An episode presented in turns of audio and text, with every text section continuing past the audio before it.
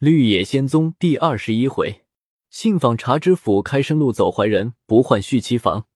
词曰：不换遭雷，谢宫听便甚明，亏得广平府，生权出羽林。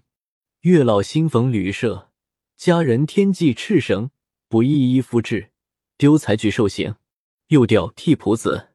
话说连城璧杀退官军，连夜逃走去了。重兵了，将守备抢去。也顾不得骑马，几个人拖了他飞跑。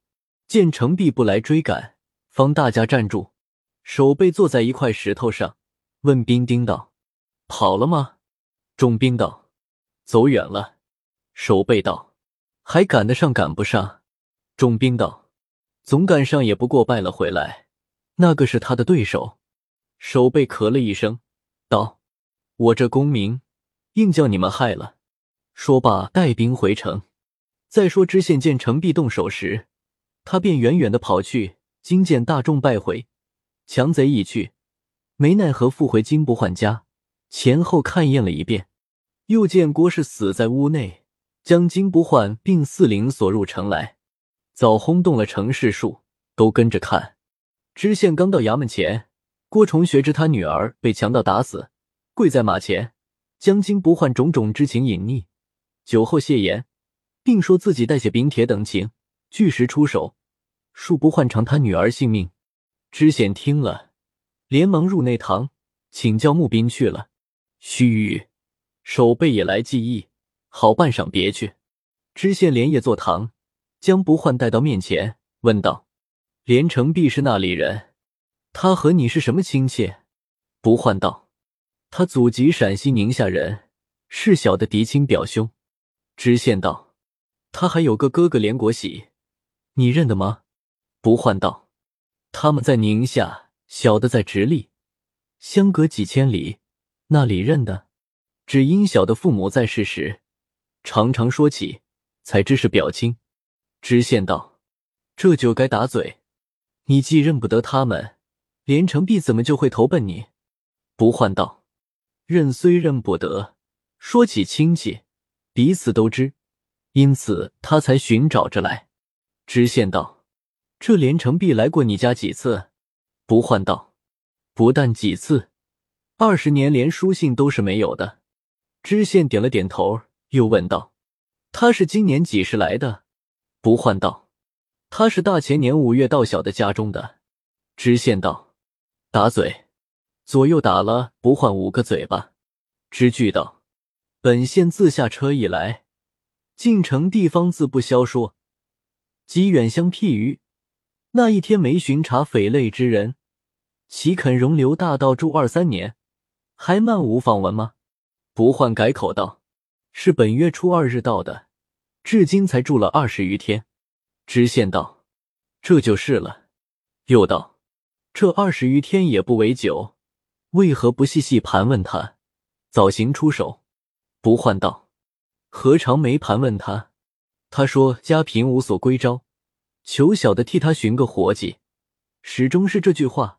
直到金武最后方说出实情。知县冷笑道：“我把你这狡猾奴才，连城璧本月初二日到你家事实，你知情容留大道事实，你酒醉向你妻子泄露事实，你妻告知你妻父，你妻父念翁婿分上，假写你名字出手事实。”你恨你妻子泄露，着连城璧打死，徒死无对证事实，反着本县和首府空往返一番，你还有的分辨吗？不换道，老爷在内衙商酌了半夜，就商酌出这许多的事实来。知县大怒道：“这奴才放肆，敢和本县顶嘴！”吩咐再打嘴，众人却待动手。不换道：“老爷不用打，小的明白了。”老爷一则要保全自己，二则要保全守备爷，将知情纵到罪名，向小的一人身上安放，可是吗？知县道：“快打嘴！”不换道：“不必打，事关重大，老爷这里审了，少不得还要借上司审问，不如与小的商量妥好。”知县向两旁立议道：“你们听，真正光棍，了不得，了不得。”郭遂学在下面跪禀道：“若不是光棍，如何敢容留劫杀官兵的大道理？”不换道：“你不必多说，你是指我跳卖了素粮，今年五月和我借一百五十两银子，托你女儿到达，我始终不肯。今见你女儿死了，便想报仇害我，不能，不能。”知县冷笑道：“你再说有什么和本县相商处？”不换相东西两下只说道：“老爷的书班衙役和城中百姓俱在此，小的酒后泄露真言，欺负替小的携丙帖出手，这话有无真假，且不必分辨，只就纵道脱逃论。老爷同守爷今晚到小的家，若连城壁一去，这是小的走漏风声，放他逃走。”罪无可辞，老爷同守爷领着千军万马，被一个强盗打得落花流水，败阵回来，满城身尽是数，哪个不知，哪个不晓？不但守爷兵受伤，就是老爷班内捕快，带伤者也不少，怎反说是小的纵道脱逃？这话骑到那里去了？只这两句话，把两旁看的人都说笑了。知县气坏，呆了好一会，咬牙大恨道。金不换，你口太锋利了！你这没王法的光棍，若不动大刑，河南将本县也说成个强盗。吩咐左右拿极短的夹棍来。众议呐喊，将夹棍举起，向不换背后一丢。不换道：“老爷不用动刑，小的情愿画供，招个知情容留，纵贼脱逃就是了。”知县咬牙说道：“你就画供。”我也要加你一夹棍，不换道。凡官府用刑，为的是犯人不吐实供，若肯吐实供，再行加打，便是法外用刑。老爷此刻与小的留点地步，小的日后到上司前，少胡说许多。知县摇着头，闭着眼说道：“快加，快加！”刑房在旁禀道：“老爷何必定要加他？此事关系重大。”各上县必有访问，金不换不动刑自招，最好不过。知县想了想，道：“你说的是，就着他画供来。”须臾不换画了供。知县吩咐牢头收监，用心看守。退堂和木刻相商，气不过不换当堂对众挺犯，欲要将不换至死监中。木刻大笑道：“此人口供，千人共见。”况本府太爷最是聪察，至死他大有不便，倒不如亲去府内口详此事，看太尊举动，再行备文，妥上详报，就费几两银子也说不得。知县听了，连夜上府，知府通意极好言语回答着，不换郭重学、林里人等一并谢府，免讯定案。原来这知府是江苏吴县人。姓王名婉，虽是个两榜出身，却没一点书气，办事最是明明，兼好访查，只是性情偏些。每遇一事，他心上若动了疑，便是上县也搬他不转。广凭一副数员，没一个不怕他。金不换和连城必是前后情节，并本县那完审得口供，俱都打听在肚内。申遗知县同守备回护失察大盗处分，故冤金不换，纵贼脱逃。又闻之守备军兵带伤者甚多，还有三四十个着重的，性命不保。越发看得金不换出手事实，文武官合同欺隐，要冤枉他定案。过了几日，知县将不换等同降文借送府城，知府立即坐堂亲审。不换正要哭诉冤情。知府摇手道：“你那晚在县中口供，本府句句皆知，不用你再说。倒还有一节要问你：连城碧园系大盗，既说你不知情，为何改姓张？在赵家见许久，邻里俱如此称呼，其中不能无备。你说？”不换连连叩头道：“太老爷和天大的一员明镜一般，什么还照不见？”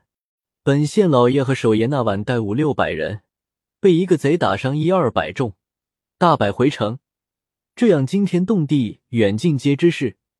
两位老爷尚敢隐匿不报，将知情私送罪名硬派在小的身上色泽。太老爷只看详文便知。赵家见只有七八家人家，安敢为两位老爷嘱托？不但连城璧改姓为张，就把连城璧颠倒呼唤，那一个敢说个不字？太老爷不信，将邻里传问，谁敢说他不姓张？只求太老爷详情。知府点了点头，连邻里病国是死的缘故，一概都不问了。随发放金不换道：“你容留大道，难说不知情。”然在你家住二年之久，你也该时时留神盘问，直到他酒后自行说出，方能觉察禀报。疏忽之罪，实无可辞。说着，将一桶铅丢将下来，两行造诣喊一声，将不换搬翻，打了四十大板，立即吩咐淘宝释放。又叫上郭崇学，骂道：“你这丧尽天良的奴才，你本是该县刑房一格书办。”素行原是不端之人，有你女儿活着，金不换容留大道，便是不知情；你女儿死后，金不换便是知情。这知情不知情五个字，关系金不换生死性命，岂是你这奴才口中反复定案的吗？且将金不换禀帖说是你替写的，真是好狠之至。说着，将一桶铅尽数丢下，那里还容他分辨一句？请客打了四十板，连邻里一总赶下去。金不换血淋淋一场官司，只四十板完账，虽是肉皮疼痛，心上甚是快乐。回家将郭氏葬埋。那基泽县城里城外都说他是好汉子，有担当的人，赶着和他交往。又过了数天，本县知县、守备、具有官来摘印署理，都纷纷议论是知府接参低。内中就有人向不换道：“因你一人。”坏了本县一文一武，前官便是后官的眼，你还要诸事留心些。不换听了几句话，心上有些疑惧起来，左思右想，没个保全久住之策。又听得郭崇学要到大县衙门去告，越发着急起来，也想不出个安身立命之所。打算着连城必住在范村，没人知道，不如到那边寻着两个表侄，就在那地方住吧。主意拿定。先将当铺讨利银两收回，次卖田地，连所种青苗都核算于人，再次卖住房。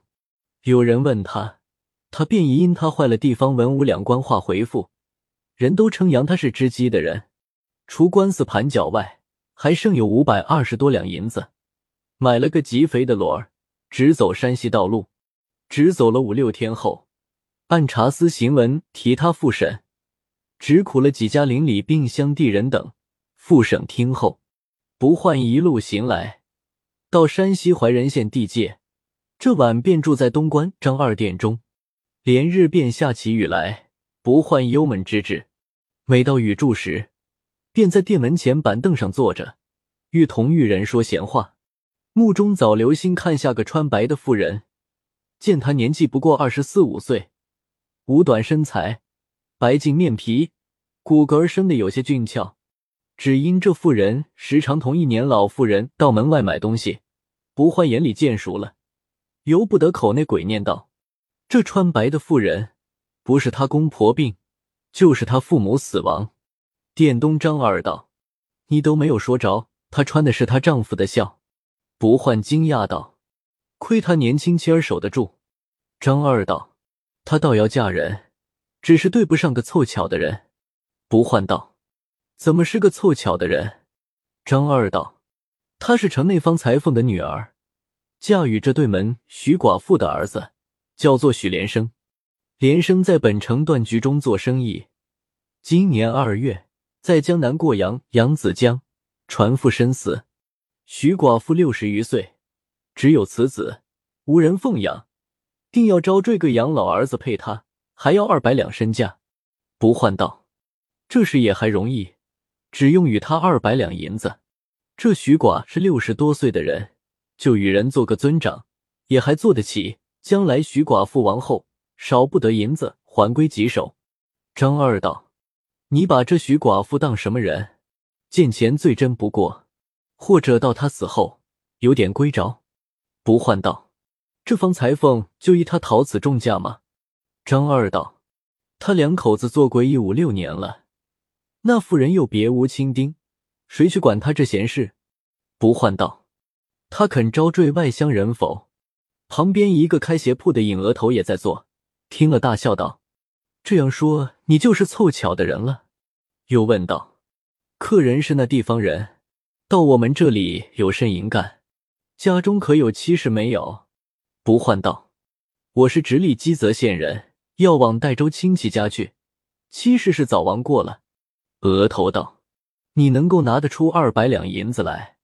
不换道：“银子我身边倒还有几两。”额头笑向张二道：“这件事咱两个与客人做成了吧？”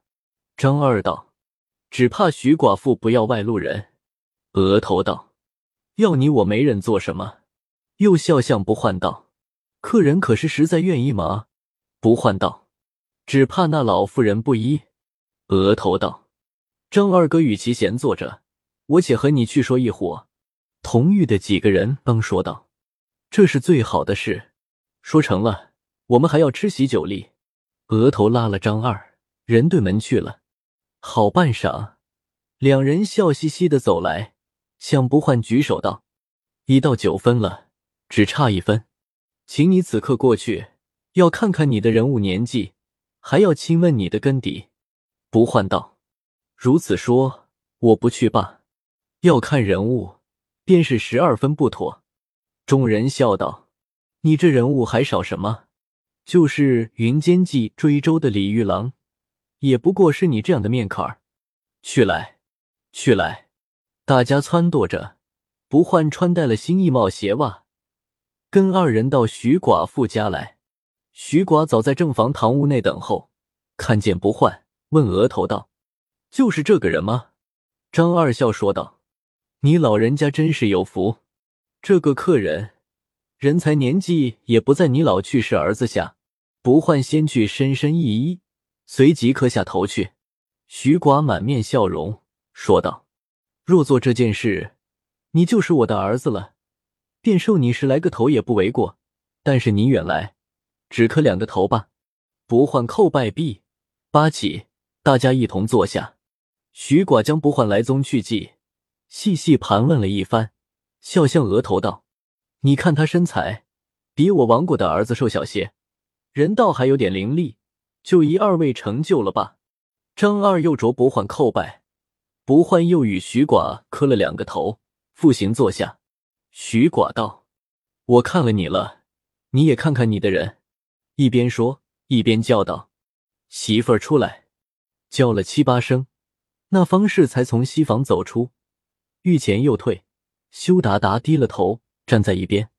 众人都站起来，不换留神一看，见那妇人穿了新白布夹袄、白布裙子，脸上些许覆了点粉，换了双新白缩鞋，头发梳得光油油的，虽不是上好人物。比他先日娶的两个老婆强五六倍，心上着实欢喜，满口里道：“好。”那妇人偷看了不换一眼，便回房去了。徐寡道：“他两个都见过面，合同也该写一张，老身方算终身预靠。二百两银子交割在那一日。”不换道：“合同此刻就立，银子我回店就交来，做清定在后日罢。不知使得使不得。”许木道。你真像我的儿子，做事一刀两断，有什么使不得？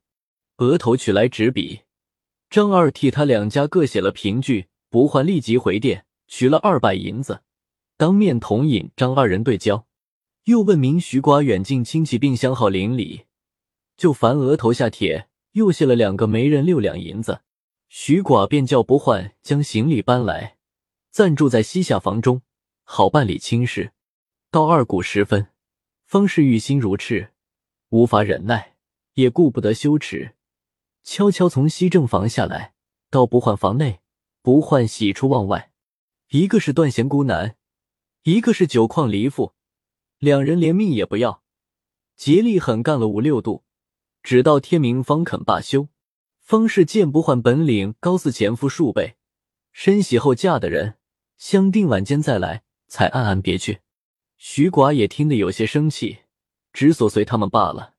次日，徐寡倒也知趣，梳洗罢，便叫方士到儿子灵前烧纸，改换校服。方士只得假哭了几声，反勾引的徐寡您的喃喃数念了好一会方止。不换故人做酒席，借桌椅并盘碗等类，忙个不了。吃午饭时，徐寡叫方士来同吃，方士又装害羞，不肯动身，叫得徐寡恼了，才肯遮遮掩掩的走来，放出无限的眉眼，偷送不换。不换见方是脚上穿了极新的红鞋。身上换了极细的布衣，脸上抹了极厚的浓粉，嘴上抹了极艳的胭脂，头上戴了极好的纸花。三人同坐一桌，不换一边吃饭一边偷瞧，又想起昨晚风情，今朝态度，心眼上都是快乐的。不但二百两，就是二千两也看得值。偏这方士又不肯安静吃饭，一面对徐寡装修，一面与不换递眼。丑块儿将脚从桌子下伸去，在不换腿上踢两下，缩回。不换原是小户人家子弟，那里经过这样妖浪阵势、狐媚排场，勾引得他神魂如醉，将饭或菜胡吃，也尝不出个滋味。若不是徐寡在做，便要放肆起来。这晚仍照前和和，连灯也不吹灭。每到要紧时候，方士竟没高没低的叫喊。夏欢也止他不住，徐寡在上房听了，唯有闭目咬牙窝背而已。到做亲这日，也来了些女客，并徐寡的亲戚以及邻居。北方娶亲，总要先拜天地，必须父兄或伯叔尊长领拜。徐寡为自己双居，家中又无长亲，众客委派着引额头领不换夫妇拜天地，主礼烧化香纸。徐寡又想起他儿子来，开抹了许多眼泪。两人同归西正房，做一对半路夫妻。正是此妇淫生凶甚，罕时不顾性命。不换娶做妻房，要算客途胡混。